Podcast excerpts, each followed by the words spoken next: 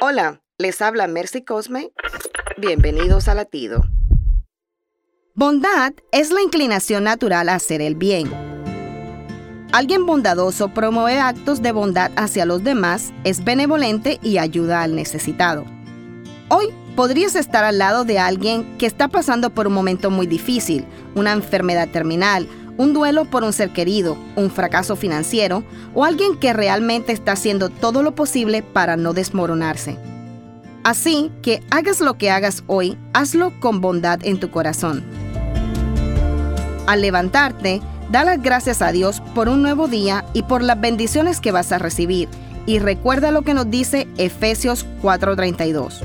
Más bien, sean bondadosos y compasivos unos con otros.